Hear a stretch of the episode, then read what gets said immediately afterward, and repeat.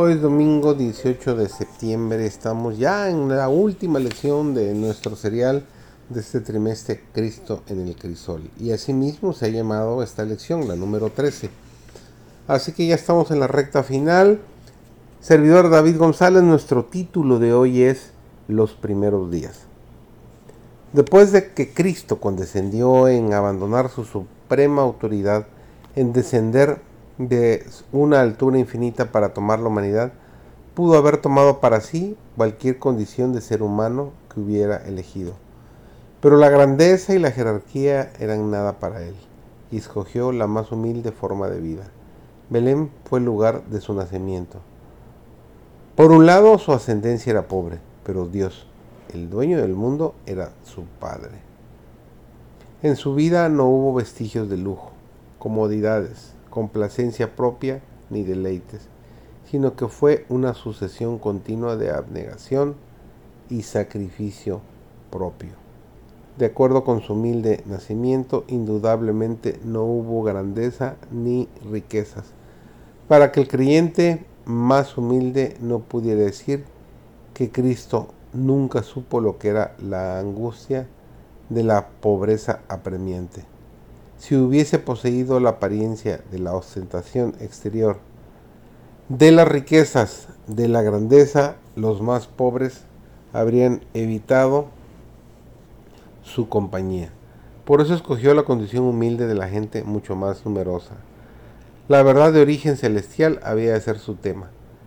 Tenía que sembrarla en el mundo y vivió de tal manera que era accesible para todos, para que la verdad sola impresionara los corazones humanos.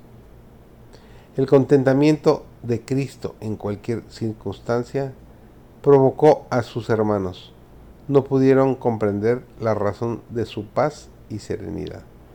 Y ningún argumento suyo lograba inducirlo a participar en planes o arreglos que tuviera alguna huella de vulgaridad o de culpabilidad. En cada ocasión se apartaba de ellos, afirmando claramente que engañarían a otros y que no eran dignos de ser llamados hijos de Abraham. Debía dar tal ejemplo que los niños pequeños, los miembros más tiernos de la familia del Señor, no verían nada en su vida o carácter que justificara alguna mala acción. Eres demasiado quisquilloso y peculiar, dijeron los miembros de su propia familia. ¿Por qué no ser como los demás niños?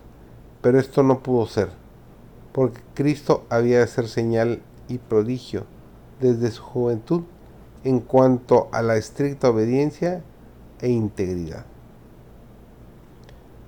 Toda transgresión, todo descuido o rechazamiento de la gracia de Cristo obra indirectamente sobre nosotros, endurece el corazón, dispara la voluntad, entorpece el entendimiento y no solo os vuelve menos inclinados a ceder, sino que también menos capaces de oír las tiernas súplicas del Espíritu de Dios.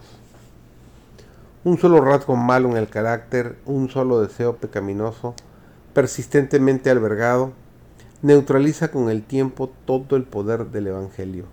Cada vez que uno cede al pecado, se fortalece la aversión del alma hacia Dios. El hombre que manifiesta un descreído atrevimiento o una estólida indiferencia hacia la verdad no está sino cegando la cosecha de su propia siembra.